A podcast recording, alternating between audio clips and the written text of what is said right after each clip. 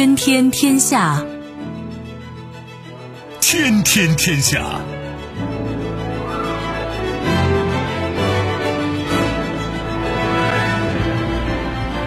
历史穿行者，新闻摆渡人。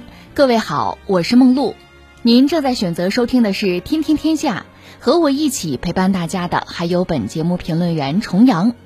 世界纷繁复杂，新闻随时发生。今天的《天天天下》，您将听到：眼高手低，欧美签订能源协议，美国萝卜填不满欧洲的坑。大选临近。法国总统马克龙表示，相信中国不会参与任何形式升级俄乌局势。聊胜于无。越南与法语国家高层经济论坛开幕，越南副总理出席并讲话。自由主张。印度在最后一刻反对英国高级代表团访问，凸显双方分歧。收听我们的节目，您可以使用收音机，也可以使用手机。欢迎使用即时客户端，也可以选择蜻蜓 FM、企鹅 FM 或者是今日头条，搜索“天天天下”，可以收听节目回放以及其他的相关内容。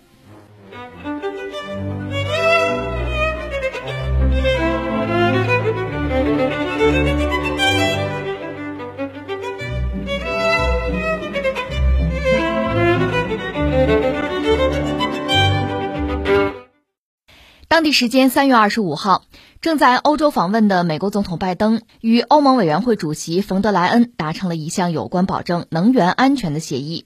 据美欧当天发表的联合声明，双方将成立一个联合能源安全工作组，拓展欧洲天然气供应来源和扩大存储设施。今年内，美国向欧洲追加供应一百五十亿立方米天然气，在二零二七年前帮助欧洲摆脱对俄罗斯的能源依赖。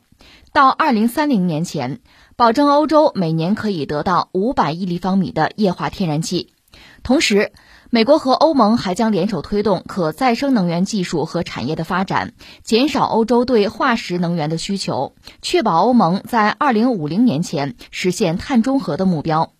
有媒体表示，这项协议的中心思想就是，欧洲今后不要再买俄罗斯的天然气，改买美国的，用美国的萝卜填欧洲的坑。可是，欧洲能源这个坑，美国填得上吗？呃，这个事儿应该说是个挺重要的事情啊，美欧关系很重要的一笔啊。因为俄乌之间爆发战争，西方制裁俄罗斯，那涉及到很关键的问题，一个是全球油气资源的价格肯定要往上涨啊。另外，西方对俄罗斯进行制裁，俄罗斯反制裁，最后就体现在一个是能源的价格上会飙升，另外就是能源的供给上。俄罗斯最新的态度就是，呃，就说欧洲吧，你如果还买俄罗斯的油气资源，按照以前那个协议，呃，俄罗斯肯定是遵守协议。但是呢，你不是制裁我，我没有办法呀。那咱们之间在交易，你不能用美元，不能用欧元来交易了。确实，你给我没有用了嘛，交易不成了嘛。那咱用卢布，用卢布来交易。那现在欧洲给了个态度，不拒绝了，no 啊，那 no，那你就想办法去吧。关键是你不给钱，俄罗斯怎么给气儿啊？所以这次拜登到。欧洲去访问的三场会嘛，跟北约那有一场，欧盟一场，G 七一场。说到底，跟欧洲国家商量这事咱怎么办？那美国你带头大哥，这事你挑起来的，欧洲一帮小兄弟是冲着你啊，跟你走的，啊，枪在手，跟我走。那好，现在你给大家解决问题啊，人家美国现在解决问题，那大家就高度关注啊。我也一直在关注，就是美国怎么解决问题。因为我们判断它解决不了嘛，现在美国给了一个自己的态度，美国今年会向欧盟额外提供至少一百五十亿立方米的液化天然气，未来呢，每年至少向欧盟额外提供五百亿立方米的液化天然气。你说美国很仗义啊？这个单纯说这个态度没有任何意义，得拿数来说呀。现在整个欧盟需要的天然气，百分之四十是俄罗斯提供。就欧盟国家总的来说啊，百分之四十是俄罗斯来满足。咱就说二零二零年是一个什么状况哈？欧盟当年天然气的总消耗量五千四百一十亿立方米，那俄罗斯提供多少吧？两千一百六十亿立方米。那美国二零二一年对欧盟的天然气出口呢是二百二十亿立方米，你再加上这一百五，能凑个三百七。三百七十亿粒米，相对于那两千一百六十亿粒米，你说叫九牛一毛，咱夸张过分。但是你想，这个缺口你堵得上吗？人家美国表明态度了，我能做的就是这些，剩下的，剩下的大家自求多福吧。甚至我都想起中国那句老话了哈，自己动手丰衣足食，他倒也动得了手，这就正经的巧妇难为无米之炊啊。远水不解近渴，如果假以时日，你看欧洲，比如我搞核电，或者搞其他的什么新能源，可以没问题，或者我跟美国，我们将来建立一个更紧密的，就是在能源上的联系，都可以。现在怎么办？俄罗斯其实算得很清楚，如果欧洲一夜之间就能解决能源问题，就能脱离对俄罗斯的能源的依赖，那俄罗斯还动不动手，怎么动手，那就另当别论了。就算计你不行吗？而且为什么这么着急？当然现在不能叫冬天了啊。为什么紧锣密鼓在冬天动手？那在冬天，欧洲对天然气的这个依赖是更加刚性嘛。所以你看啊，一个我们就讲美国自己的页岩油、页岩气，它已经商业化了，所以美国现在是一个能源的出口大户，它不需要进口。所以这个事儿实际上对美国的那个页岩油、页岩气的生产商来讲，是一个天上掉下的大馅饼啊！就这么的活活的把俄罗斯的份额抢了，名正言顺站在道义制高点去抢的。而且既然现在是供求不匹配，供小于求，那这价格咱哥们得商量商量啊！亲兄弟还要明算账嘛，这是一个。再有一个，就是美国人现在答应的这个。天然气出口的规模，欧洲能不能接还是个问题呢？你比如液化天然气，因为没有管道，就是拿那个 LNG 天然气船呢。那个液化天然气，欧洲人他怎么办才能接到手？他那港口需要有特殊的基础设施啊，那得投资的，一个点儿得十亿美元啊。德国目前就没有。你要是选这个基础设施建设的点儿，选这个地点，那什么环保啊什么的，这一系列问题就来了，要不要？搬迁是吧？这又是巨大的成本，这个钱就没法算了。所以德国人说的很清楚，说一旦不用俄罗斯天然气，哈，这个经济肯定衰退，这个没法算，没法说了，已经是这么个状况。那说到这，顺便说一句，俄罗斯已经公布了一个所谓不友好国家地区的名单啊。俄罗斯所谓的不友好国家和地区的名单，主要包括谁呢？美国、欧盟成员国，就是一共二十七国都算啊。欧盟，呃，乌克兰、英国、日本、澳大利亚、新西兰。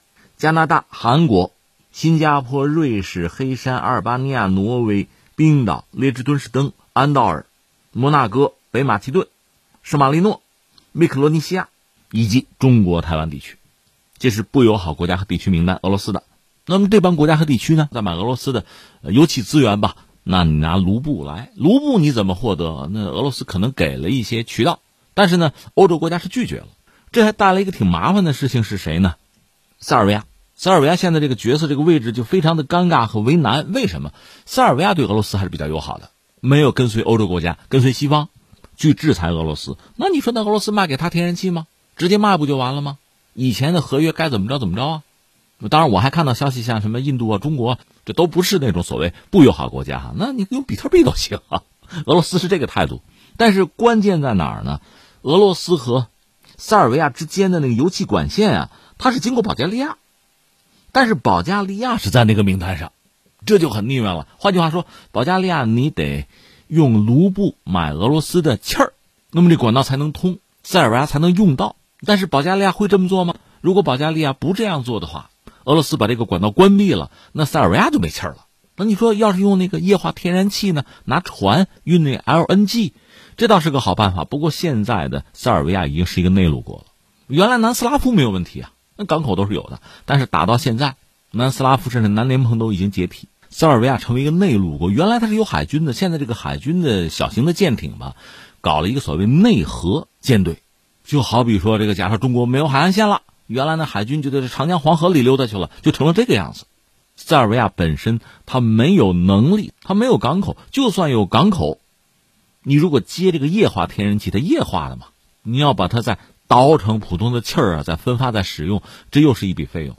在欧洲吧，成本是比较高的，大概做一个类似这样的基础设施，一个站哈，可能得十亿美元。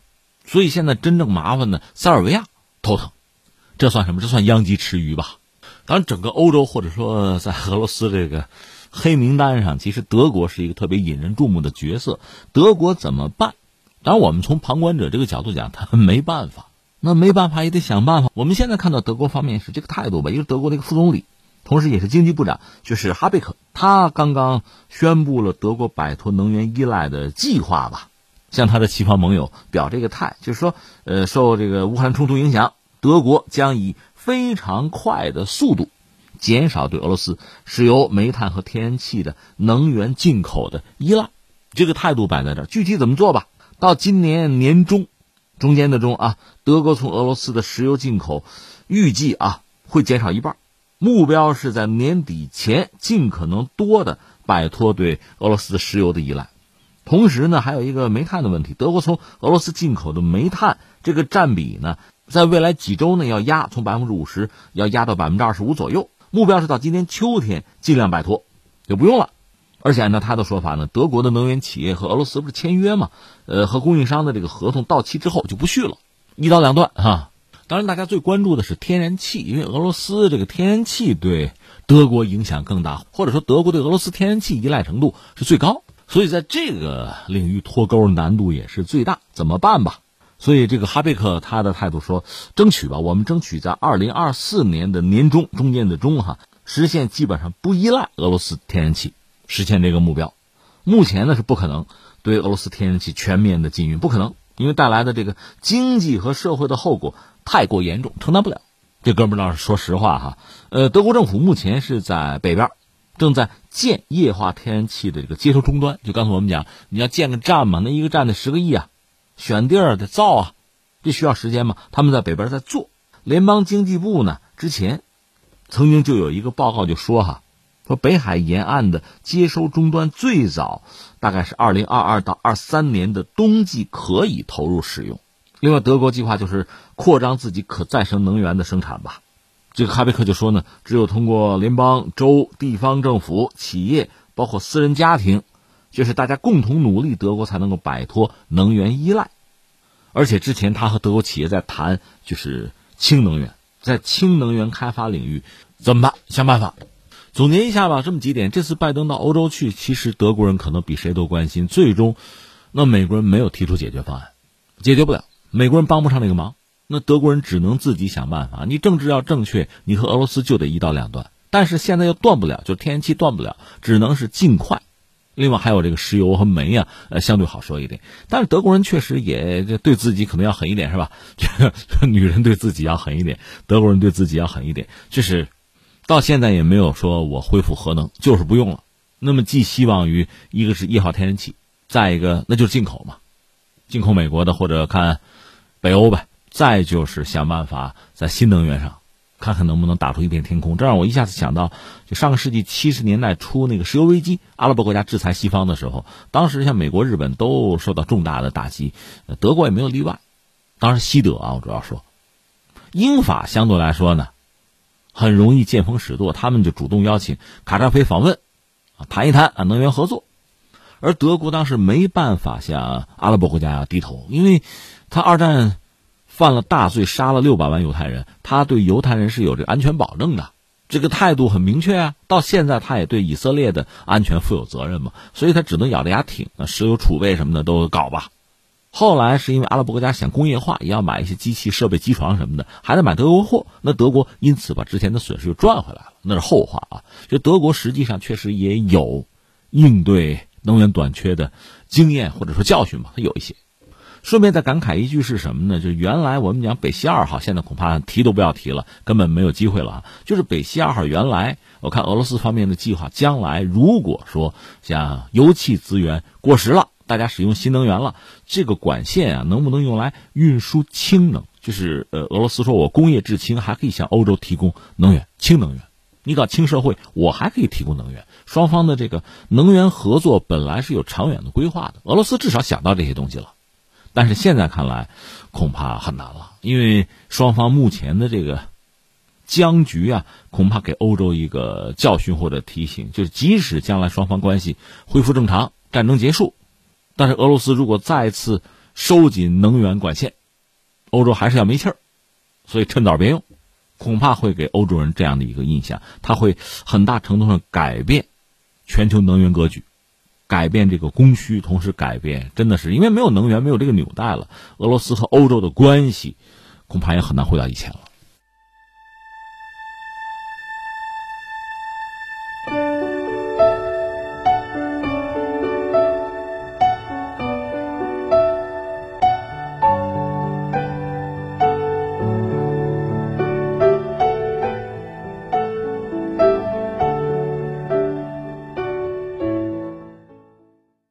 当地时间三月二十四号，法国总统马克龙在北约组织峰会及七国集团 G 七峰会之后，对记者表示，他相信中国想尽力阻止乌克兰地区的军事冲突，中国不会做出让局势升级的事情。据媒体报道，马克龙在记者会上表示，中国作为联合国安理会的一员，一个重要大国，除发挥居中调停的作用，帮助我们劝说俄罗斯停止这场战争之外，不会做出别的事情。他表示：“我愿意相信中国会一如既往地坚持他们关于国家领土主权的看法，继续寻求阻止这场战争。我愿意相信中国不会参与任何形式的局势升级行动。”这是法国总统马克龙一个涉及到中国的表态吧？很有意思啊！马克龙，我相信中国啊，中国不会升级这个俄乌局势什么的，说了一套啊。怎么来看这个事情？我注意到很多朋友都有自己的判断，有的时候拉倒吧，别给中国戴高帽了。你实际上就是给中国画地为牢呗。也有人说，那他说的应该是真心话吧？其实你看啊，呃，中美两国元首前两天有一个云会晤，然后各自都有这个官方的新闻稿发布出来。然后呢，我们知道拜登跑到欧洲仨峰会，跟北约那儿个峰会，因为美国算北约里的带头大哥吧。呃，欧盟开会呢，实际上是欧盟和美国之间有一个对话呗，协调立场嘛。然后有个 G 七，就传统七大工业国，这美国也是其中之一，大家凑在一块开会。昨天我们讲的，北约峰会之后还有一个等于说是广而告之的，有这么一个文件，这声明里边也涉及到了中国。那我们驻欧使团也有了回应。这个不再赘言了啊，在这两档子事儿，就是呃中美元首的对话和欧洲机场峰会之后，呃马克龙第一个站出来谈到对中国的这个态度啊判断，这就很有意思了。你要让我说吧，呃三点，第一点呢，不能排除他作为一个西方国家、西方大国的领导人对中国他是有某种这个期待，甚至是要求，戴高帽，限制中国的言行，不排除他有这个动机啊。所以话说回来，你说什么叫升级俄乌的局势？这个吧，大家的想法可能真的是不一样。我作为一个普通的中国公民，在我看来，你北约开峰会，你对俄罗斯施加新的制裁，你那就是火上浇油，你那就叫升级局势啦。中国没有参与，你没有站队，没有和你们站在一起，就是不升级局势。你要问我，我这么理解这个事儿。所以你说简单的说几句话就能套牢中国，这是笑话。这是一啊，第二我要说什么呢？其实，你说马克龙说这番话有没有他真心实意的成分？我就是相信中国，中国不会干那个事儿，也不排除他有这方面的想法。为什么？其实你想，欧洲和美国的立场是不一致的。一方面你又不得不跟着美国跑，另一方面欧洲的诉求美国满足不了。就说能源这事儿摆在这儿吗？法国还好一点，德国怎么办？你借这个俄罗斯天然气，你说借就可以借。你把那管道阀门拧上就是了，那不是个事儿。然后你怎么办？你接下来的日子咋过？这是问题的关键。说到这儿，我们得说法国占了一个便宜，就是说它核电比较发达，所以说它自己的能源其实是能自己的，不但能够自己，它还能够向这个欧洲的电网提供一些富裕的东西，它有这个本事。所以从这个角度讲呢，法国搞核电啊，真就对了。这不是这个比利时也说吗？我们搞核电本打算关了。要绿色能源嘛？现在你看，这个天然气这是说不定了。我这个核电啊，要废止的话，还推迟十年吧。至于德国就不好办，德国已经下决心放弃核电了，那煤也不要用啊。那你说怎么办？现在恐怕就得想办法走回头路。你说指望美国提供天然气，美国肯定能提供，但肯定不够用。说九牛一毛过分啊，但是能够填上俄罗斯这个窟窿，恐怕连十分之一他都做不到。这我们说的是能源需求、能源安全，还有一个地缘安全啊。宏观上说，欧洲和俄罗斯这是挨着呀。如果双方真的爆发战争，欧洲呢是一片血海啊，这是无法接受的。美国人家着什么急？隔着大西洋呢，隔岸观火，做壁上观，不是一次了。所以，欧洲人和美国人的这个安全观、安全诉求是不一样的。美国能不能真正的保证欧洲的安全？他保证不了。而且刚才我们谈到法国很傲人的，我有核电，我能满足自己对能源的需求。你那个核电站搬不了家。前两天你注意一下哈，一个是俄罗斯用那个高超音速的匕首，专门打击了西乌克兰的一个地下的军火库。那个匕首高超音速武器理论上打两千公里没有问题。如果它的载机，你不管是那个图 2M 逆火轰炸机还是米格三幺，都是可以进行空中加油的。那么作战半径还可以延长的。换句话说，法国在匕首的打击范围之内，这是毫无疑问的。你的核电站搬不了家。如果真的爆发战争，如果匕首高超音速武器攻击你的核电站，哦，不用核武器啊，它打击你的核电站就够了。而且就算是误打误射，不小心带来的后果，法国是根本没有办法扛的，是整个欧洲都撑不住的。另外，前两天乌克兰方面用那个圆点儿，那是一种相对不那么新式的弹道导弹，居然就攻击了俄罗斯的登陆舰。那个登陆舰我记得应该是鳄鱼级吧，也就四千吨，那船并不是很大，居然用弹道导弹都攻击了，打沉了一条。当然，这个有点这个运气的成分啊，可能抡着了。而且登陆舰毕竟是固定目标啊，但是弹道导弹打击一个四千吨，也就一百多米长吧，这个登陆舰。哪怕是固定目标都能够攻击的话，你核电站你想想那一大片，那是个事儿吗？欧洲一旦爆发战争，大家各有各的担心。法国我别的不说，就是核电，你想想这个后果吧，非常可怕。所以显然从法国，包括欧洲其他几个大国，像德国什么的，对欧洲爆发战争是充满了恐惧的。那么实际上，俄乌之间的这个冲突，如果能早点停下来，是非常关键的。所以从这个角度讲，马克龙的意思，那那中国按说能够劝劝俄罗斯早点停战，除了拉中国战队这个算计以外，他也有他真心实意的成分吧。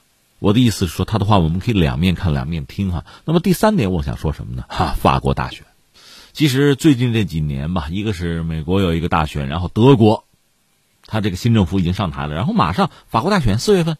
关于法国大选呢，我们也得说两句，因为马克龙几乎是在最后一刻站出来说，我要争取连任。法国毕竟还算是西方大国吧，在欧洲，在西方还是有比较大的影响力，所以法国这次大选也非常引人关注。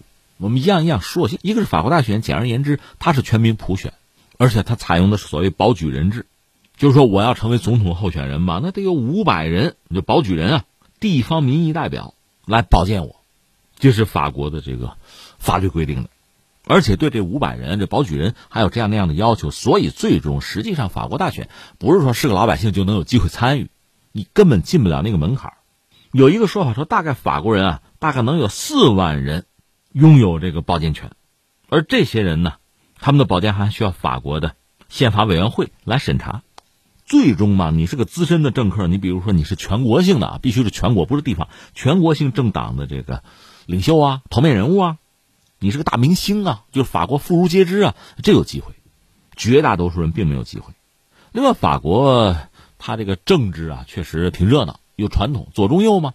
呃，目前我们看它民调，它左中右大概的比例哈，呃，左就支持力度上讲哈，影响力来讲是二点五，中是四，右呢是三点五。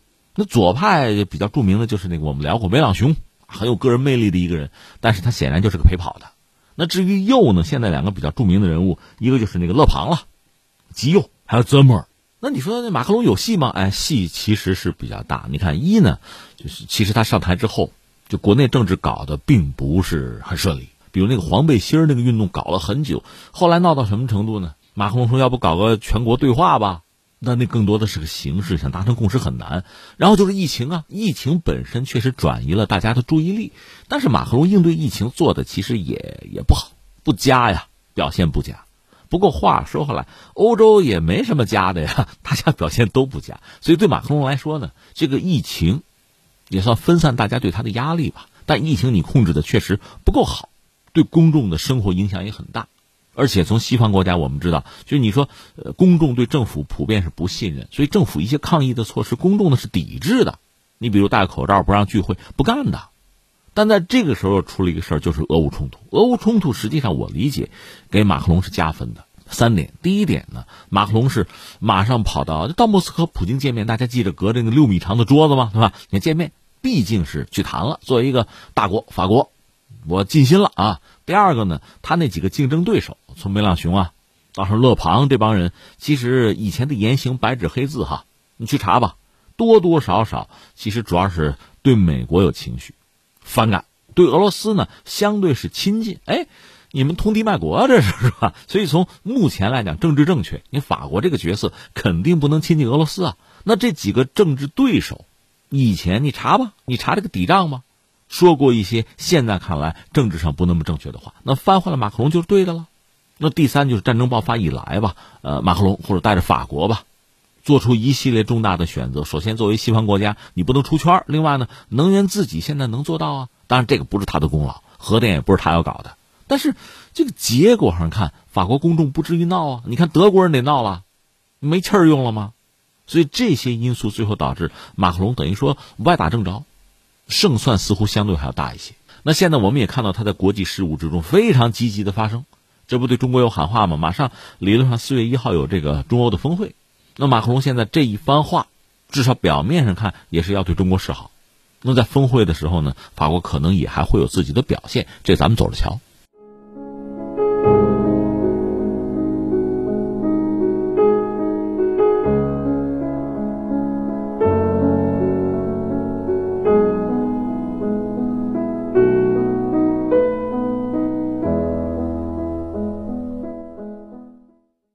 三月二十四号到二十五号，越南与法语国家高级经济论坛在越南首都河内举行。越共中央政治局委员、政府常务副总理范平明、法语国家国际组织秘书长穆西基瓦博等代表出席论坛。据媒体二十四号报道，该论坛旨在介绍在越南的战略方向、经营投资商机和营商环境。范平明在会上发表讲话时强调，农业、清洁能源、可再生能源和数字化转型等论坛重点讨论的内容是越南具有优势、需要促进，并且是今后高度优先的领域。穆奇基瓦博同天在会上表示，越南在法语国家组织中承担着重要的角色作用，是法语国家国际组织的创始国之一。据报道。法语国家国际组织希望通过该代表团的访问，助力各成员国和政府，促进遭受新冠疫情严重冲击的经济可持续复苏等。哎，这个事儿就耐人寻味了。你看，越南跟一个就是法语国家的一个圈儿凑在一块儿还对话，这怎么讲哈？呃，把各自的状况理一理，把各自的历史梳理一下，我们就清楚了。先说这个法语国家组织啊。所谓法语国家组织，你简而言之就是说法语的国家凑在一块儿，搞了么个朋友圈吧。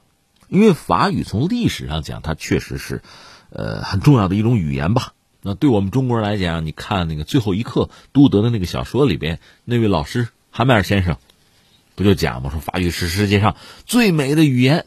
当然，我们作为中国学生说，哎呀，扯什么呀？汉语才是啊。中国话才是最美的语言啊！当然，法国人认为法语最美，人家那么说也没什么不对。关键是在历史上，法国曾经是欧洲大陆的头等强国。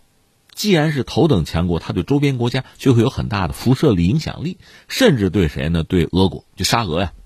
因为沙俄总的来说是一个落后的国家，就文明落后。它虽然说很能打仗。到处抢地盘，但是总的来说文明程度要落后，所以在俄罗斯的宫廷说法语呢，那应该说是一种比较有范儿了高尚行为。你不会说法语，怎么好意思跟人家打招呼啊？啊，宫廷啊，贵族啊讲法语，一度是这样。而且法国算老列强吧，老殖民者吧，所以法语在世界上一度也是很重要的通用的语言吧。法国在全球有很多殖民地，到了这个殖民地，它也有统治者呀，当地的精英啊。土著里也得有精英啊，那就学法语啊，受法式的教育，甚至到法国本土来深造啊，做官、移民。所以在历史上讲，法语在全球哈确实具备相当的影响力，这是真的。什么时候衰落呢？就是二战。你想，二战法国作为欧洲的头等强国啊，陆军大国嘛，呃，整个欧洲说海军头号强国，那应该算英国，这没得说。但是陆上强国，按说首先是法国，但是纳粹入侵法国打了六个星期投降了，那法国沦为一个战败国，而且搞了一个维希政权，而且半拉国土就让纳粹直接占了。那在这个状况下，你说法国人怎么好意思还在讲自己是头号强国啊？相应的，你各个领域的影响力，包括文化语言的影响力，那就抽抽了。哎，说起来有意思，二战结束以后呢，这个日本被美军占领，那美国人说咱得清除一下你们这个法西斯主义啊。算来算去，说你日本人用汉字啊，这不好，要不你们换换吧。所以日本方面就考虑说，那那换换文字，世界上找一找拉丁文。有人这个学者，日本学者也挺搞笑的，就研究说，就这个日语跟法语是不是有什么相通的东西？咱用法语吧。后来他们搞了一个民调或者民间的这个考试，最终发现这个汉字啊，在日本影响力还是非常大，所以最终呢就打消了用法语的念头。反正日本人在二战结束以后曾经动过这个心眼儿。其实不管怎么说，二战之后吧，法国法语这个影响力都在衰落吧，就影响力是日趋缩小的。从法国那个角度来讲，特别是像戴高乐这样的，那是一个很骄傲的民族主义者，就要重振法国的雄风啊，想很多办法。那怎么办呢？其实搞朋友圈是一个做法。以前我和大家聊过吧？你看，在拿破仑三世的时候，就是那个拿破仑波拿巴那个侄子拿破仑三世。他当政期间就曾经想说，咱搞一个什么朋友圈？天主教的朋友圈。法国是天主教国家，呃，西班牙也是。那么正好拿破仑三世他媳妇儿欧仁妮皇后吧，娘家西班牙嘛，就说咱搞个圈子，就扩大自己的影响力。所以到二战结束以后，法国急需恢复自己大国地位的时候，呃，有智库，就智囊啊，给大高乐就出主意，咱要不搞一个。天主教的朋友圈，就全球信天主教的国家，咱们凑一个圈子。这个圈子呢，肯定比不上美国，肯定也比不上苏联。但是我们这个圈子虽小，谁要是争取了我们，谁要和我们联盟，谁就能赢。就美苏就得抢咱们，咱们算香饽饽，左右逢源。这是有人给戴高乐出的主意，但戴高乐最终放弃了这个想法，最后还是选择什么呢？就是德法和解，搞欧共体。这是一个路数，但是从法国自身来讲呢，虽然没有搞天主教的文化圈，戴高乐还是希望说，咱搞一个法语圈吧，法语共同体，这是他的想法。但这事儿真正就到最后搞出法语国家的首脑会议，那很晚了，就一九八六年，戴高乐都不在了。一九八六年开始，基本上两年一次，法语国家首脑的这个会议吧，峰会吧，一开始呢就很松散。你想说法语的，大多数非洲国家呗，就法国的前殖民地吧。而且实际上，法语的影响力是越来越小。但是呢，毕竟是一个圈子，是个朋友圈。除了说法语凑在一块儿啊嘘寒问暖以外，咱要不谈谈经贸合作呗，对吧？总得做点事情啊。这样逐渐的，他这个圈子，也就是贸易文化的一个圈子了。这点很像谁呢？英联邦。你看，英国大英帝国也衰落了，衰落之后，它是个软着陆，倒没碎一地。很多殖民地也独立了，但是大家能不能保留一点之前的感情啊？有点纽带呀？那么英联邦其实基本上也算个英语圈吧，搞这么个东西。顺便说一句，你说俄乌战争，俄罗斯俄罗斯也有自己的大国梦啊。当然，他现在实际上从战略上讲啊。他的地缘政治安全问题没有解决，普京之所以怒了嘛，动手嘛，就是想解决这个问题。但是俄罗斯未来怎么发展？你看，苏联解体之后搞了一个独联体，就是独立国家的一个联合体。其实这个独联体谁算？谁有资格算？谁能进这个门？那个门槛是什么？还是原来苏联那些加盟共和国，咱能凑在一起吗？但你比如乌克兰，最后我不玩了，退出，是这样的。那么普京他的智囊呢，曾经有一个想法，说咱搞一个俄语圈。就是把说俄语的凑在一起，另外你比如土耳其，那那突厥语咱凑在一起，都有这想法，就搞一个圈子，现在圈子里边，我是核心地位啊，我是 群主啊，是这样的。这是关于法语国家那个组织，这放在一边。我们下面再说一下越南，越南邻国了，大家对越南应该都熟悉吧？但是越南的历史，我不知道各位了解多少，远的就不说了。一八八四到八五年有一个中法战争，当时法国人想把越南拿下作为殖民地。在之前呢，理论上越南算是中国的藩属国，中国是宗主国，那大清国就出兵，而且当时咱们打了胜仗败仗都有。你比如说那个马尾那海战，那是法国海军对中国的舰队突然袭击，咱算全军覆没。但是陆战那个镇南关啊，冯子材，咱打赢了，只不过咱们叫什么呢？叫不败而败。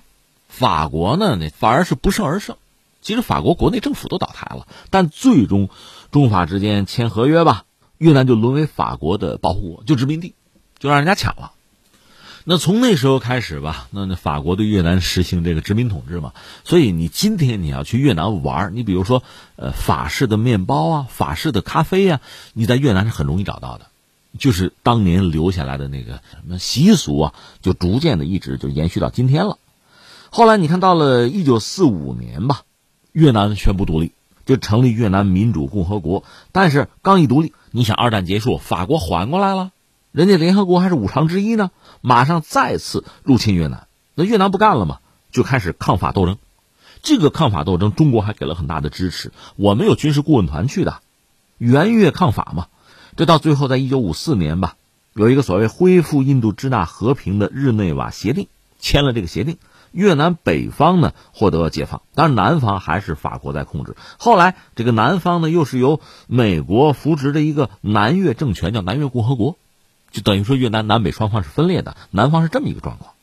然后一九六一年开始，越南又开始所谓抗美救国斗争，到一九七三年呢，呃，越南美国在巴黎签了一个。也算是合约吧，在越南结束战争签了这么一个东西，因为你看七二年的一个宋访华，当时除了美国人要谋求和中国的关系正常化，因为全球格局有很大的变化，当时美国最主要的敌人是苏联啊，另外就是结束越南战争吧，这一脚踩进去拔不出来嘛，你要想结束越南战争，从美国这个角度讲，还需要中国帮忙，所以最终在一九七三年，呃，美国和越南达成协议，不打了，在这之后，美国开始从越南南方撤军。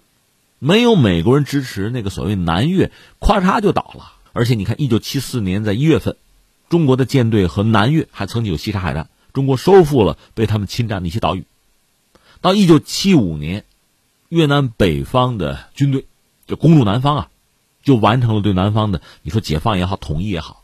说到这儿，前不久你记得就是美军从阿富汗撤军，不是有一张那个直升机直通干的照片吗？马上有人翻出来，当年所谓西贡时刻，也是美军的直升机从南越离开，抛弃了南越政权。大家觉得，你看历史何曾相似啊？太阳底下无新事就来了，就这个意思。那就说，呃，越南完成统一，美国人撤走。所以你看，我们刚才聊了整个越南独立的过程，聊了这个法语国家组织吧，他们之间有交集，这个交集就是。曾经啊，越南算是法国的殖民地，因为法国对越南进行殖民嘛，他搞一些基础设施建设，包括法语教育，就在越南啊，包括刚才我们讲风俗、饮食习惯都留下来了。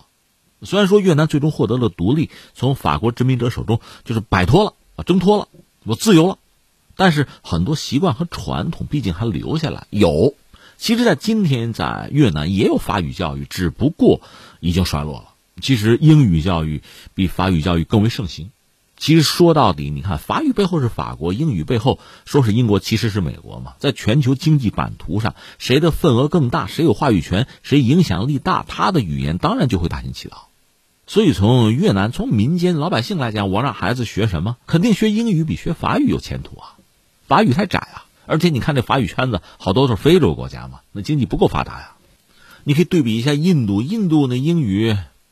教育相对更普及一些吧，所以很多印度人印裔那跑到美国硅谷还当了头了，这是不一样的。但是话说回来，从越南来讲，它当然也不是一根筋。所以虽然说曾经是法国的殖民地，但是我独立了，旧耻已然洗雪啊。那我和法国的关系呢，我就没有什么局促了，我就跟你平起平坐吧。那么在法语国家组织之中，越南确实还算是一个重要的角色吧。而且在法语国家组织初创时期，呃，越南算是创始国之一。这个他们这个组织是承认的，是创始国之一。那说到底呢，这个组织就是一个平台，有这么一个组织吧，相关国家在经贸领域啊、文化领域这种交流交往可以更密切一些，甚至在更多的领域，比如什么农业啊、清洁能源啊、可再生能源啊、什么数字化转型啊这些东西，就现在整个世界的焦点嘛。因为有一个所谓法语圈的平台，当然这个平台你仔细想想，它并不牢固啊。但不管怎么说，有总聊胜于无吧。另外，比如新冠疫情如何抗击，在后疫情时代，大家经济怎么样的能够复苏，这些问题都可以考虑啊。那实际上，我们说法语圈这事儿吧，还是有点虚。比较实际的，还是越南实际上和欧盟已经签了自贸。这个东西应该说更实际、更实在一些，而法国又是欧盟里面很重要的成员，甚至是领头羊，所以越南和法国的关系在未来相当长的时间，就这个关系是比较稳固的，这对双方经贸合作肯定是一个正向的作用。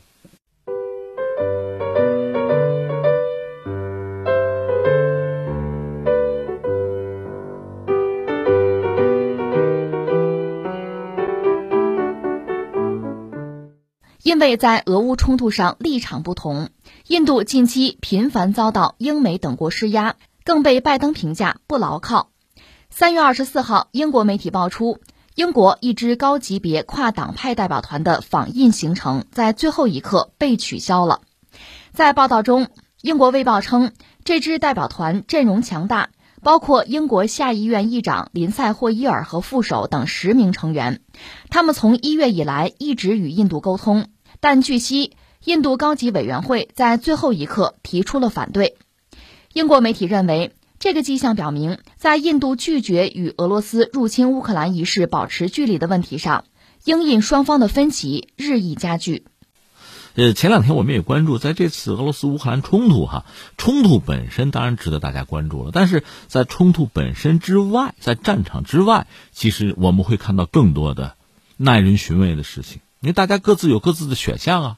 你比如印度，大家一般认为这两年印度确实是倒向美国、倒向西方的这个姿态似乎很明显。你比如说，呃，在印太搞一个所谓的四国机制。就是美国拉上日本和澳大利亚，还有印度，当然这主要是针对中国的。那印度是欣然前往啊。另外，在疫情爆发之后，印度对中国的很多企业，包括一些服务商 A P P 啊下架呀，撕毁之前一些协议，做了很多事情。这些事情让我们当然感到不快，甚至很多企业因此受到伤害啊。再就是你比如像 R C E P。那个就是东盟十国，中日韩加上澳大利亚、新西兰，本来还有印度，十六家凑在一起搞一个 RCEP，最后一刻，印度把大家都就算放鸽子嘛，所谓的我不玩了，不参与了，你会觉得他非常我行我素。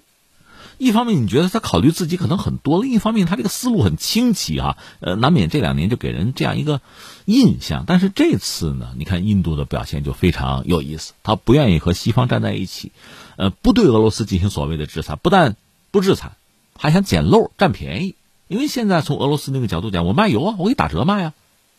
我有一个所谓不友好国家地区的名单，在那个名单上呢，你拿卢布跟我来买了，你先找我换卢布，这也算出了个难题吧。爱买不买。至于印度这样的国家，比特币都行的。那印度当然抓住这个时机，把卢布和卢比就搞了一个结算的体系。这个西方当然非常不满意，你说你不吭声就算了哈，你不加入，你中立也行，不。对俄罗斯表现出前所未有的亲近。至于呃，印度的网友呢，直接就在推特上什么的把这个挺普京啊推上热搜，就到这个地步。所以很多西方国家，特别是美英啊，对印度最近的表现感到很不满。这也是这次英国想搞一个重量级代表团去跑到印度去施压，也是这个原因吧。但是印度干脆就拒绝了。呃，说到这儿，其实道理很容易理解，人家印度人说的很清楚，我就是为自己利益。我告诉你，我就是考虑自己利益，没别的。这一条还不够吗？说起来很有意思，就前两天，现在大家在网上可以能搜到这个视频吧？呃，是印度实际上右翼的一个新闻频道——共和国电视台，他们旗下有一个节目叫《与安娜布·戈斯瓦米的特别辩论》，这是一个栏目啊，一个名字吧，是个新闻辩论节目。节目主持人呢就是安娜布·戈斯瓦米，这个人是七三年生人，呃，算是五零人吧。他算是一个资深的新闻人，做记者、做主播，所以人家有一套啊。我们这同行啊，但这一把闹了个新闻，他们关注俄乌冲突啊，全球都关注嘛。那这次他请的嘉宾呢，包括俄罗斯人、美国人、乌克兰人、瑞士、印度，就是几个国家的嘉宾吧。结果没想到他和美国人吵起来了。美国那个嘉宾呢，叫做查尔斯 ·A· 库布卡。美国智库外交关系委员会，哎，这名头挺大啊，是那儿的一个成员吧，也是乔治敦大学的一个教授，国际关系的教授。那这个库布坎就说：“你看你在联合国你投弃权票，印度啊，印度你对俄罗斯很暧昧啊，无视俄罗斯入侵乌克兰的事实啊，你不要保持中立了。有的时候国家需要放弃地缘政治利益啊，坚守价值观啊。这美国人教育印度人，你坚守价值观嘛。当然，这个骂俄罗斯就不用说了。”本来就是一个辩论节目啊，大家唇枪舌剑也就是了。按说作为一个主持人，你确实应该保持中立哈，让别人吵。结果是这个主持人坐不住了，怒了。最后是这个戈斯瓦米和这美国教授就辩论起来了。那你想，主持人口才闹着玩呢，把美国犯下的多项侵犯人权的行为，我给你列一遍吧。那美国教授也不是吃干饭的，那当然要回应，回应不了，几次抢话抢不着。那你像美国这方面做的坏事很多呀，这个印度主持人列出来那不难啊。这哥斯瓦米最后就说什么呢？说印度不是美国的卫星国，我们是大国，我们不是你们的卫星国，不要来教训我们该做什么，我们会管好自己的。你刚才说什么？说我们只顾眼前的地缘政治利益，抛弃了价值观，你竟然敢教训我？你跟美国人还跟印度人谈价值观？这是这印度主持人一番炮轰啊。应该说，这位印度主持人的这个态度啊，代表了印度普遍的一种民意吧，也代表了印度在这次这个俄乌冲突之中吧，印度方面他的选择，他不愿意选边站。你可以说中立，但与此同时呢，和俄罗斯还维持着比较好的关系，至少是贸易关系。这个西方人当然看不上，要施加压力，但是印度呢还是我行我素，维持自己的选择。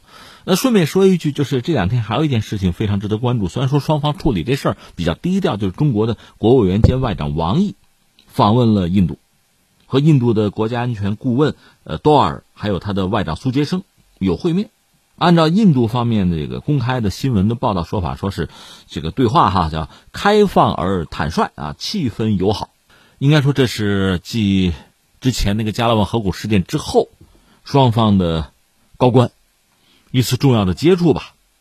按照我们的报道呢，就是王毅在和多瓦尔会见的时候提出了中印关系发展的三点思路，就是坚持长远眼光，坚持共赢思维，坚持合作姿态。当然，有些乐观的朋友就说：“哎，中印关系是要破冰吗？”，各种各样的猜测。这个我们不妨等一等再看，不必着急。但是显然，对印度来说，最近这段时间呢，确实做了一些重要的思考、重大的选择吧。你看，俄乌这个冲突。从印度方面，当然他要考虑自己的利益了。哪一个国家、哪一个国家的政府领导人不得考虑自己国家的利益啊？考虑自己人民的福祉啊？这是很简单的道理啊。那大家各自位置不一样，咱们不是有句粗话俗话吗？屁股决定脑袋，就是你的立场，你怎么决定的？是你自己的利益决定的。这个事儿摆在这儿，你怎么看它？然后因应着这个事情，你做出什么选择？最终你要考虑自己的利益，而不是别人的。印度又不是美国的一个州，就算是美国的一个州和美国的联邦政府态度，它也不一定一致嘛，这不明摆着的事情嘛。那你从西方这个角度来讲，对印度的很多要求和挑剔本身就非常可笑。你比如美国，美国要求欧洲怎么做，欧洲照做了，哪怕自己这个能源供给就跟不上，现在窟窿根本填不上，我认我接受，这是一种选择。那么这种选择对自身的民众意味着什么？大家心里也都清楚。你愿意，那是你的选择。这个选择确实我也管不着。但是翻回来，印度的选择和你不一样，你就管得着吗？印度本身是一个发展中国家，人口大国，对能源的需求非常强烈。现在趁着俄罗斯油价低，我抄底。实际上，截止到现在，西方很多国家，我们就说德国吧，欧洲嘛，对俄罗斯能源也没有真正做到一刀两断呀，也是逐渐的减少。这个依赖，你知道我不依赖了，我才能停下来，这不是很简单吗？所以印度做这个事情，没什么意外，没什么想不到的。况且，如果印度真的和俄罗斯一刀两断，相应的损失，不管是地缘政治上的，还是在经济上、能源上的损失，有人给报销吗？有人补吗？没有啊，这是一个。再有一个呢，其实美国最近的一系列的表现，不管是阿富汗，还是这次针对乌克兰，印度看得很清楚啊。当然，你从美国从西方那个角度，人家是有一套理由，有一套逻辑。但是你想，这次像这个北约峰会，泽连斯基就觉得很失望。他演讲不就说了，说你们北约国家每个国家哈，就是三十个成员国嘛，你拿出百分之一的飞机和坦克给我，行不行？不行。那说拜登，你既然都已经呃，拜登要去波兰哈，你都到了波兰，顺便访问一下乌克兰，对我有一个支持，行不行？不行。所要求的一切都没有被满足，这是乌克兰。乌克兰真的是很认真的，愿意做西方、做北约的马前卒、做棋子啊，就是这么一个命运。那印度看的也很清楚。实际上，我们知道，印度他把中国作为一个对标的对象，作为一个很重要的战略竞争的对手，这是人家的想法，你也管不着哈。但是如果能够借助美国、西方的力量，能够实现自己的一些利益啊，达成一些目标，那当然是一件好事儿。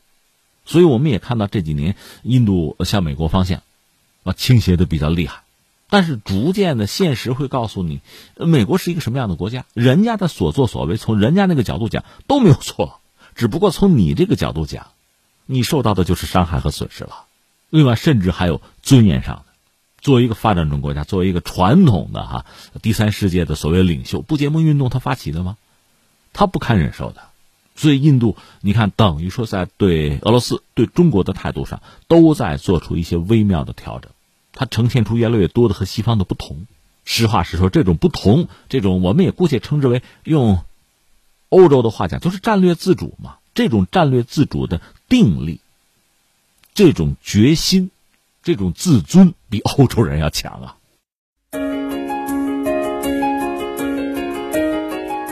好，以上就是今天天天天下的全部内容。我是梦露，感谢收听，明天再见。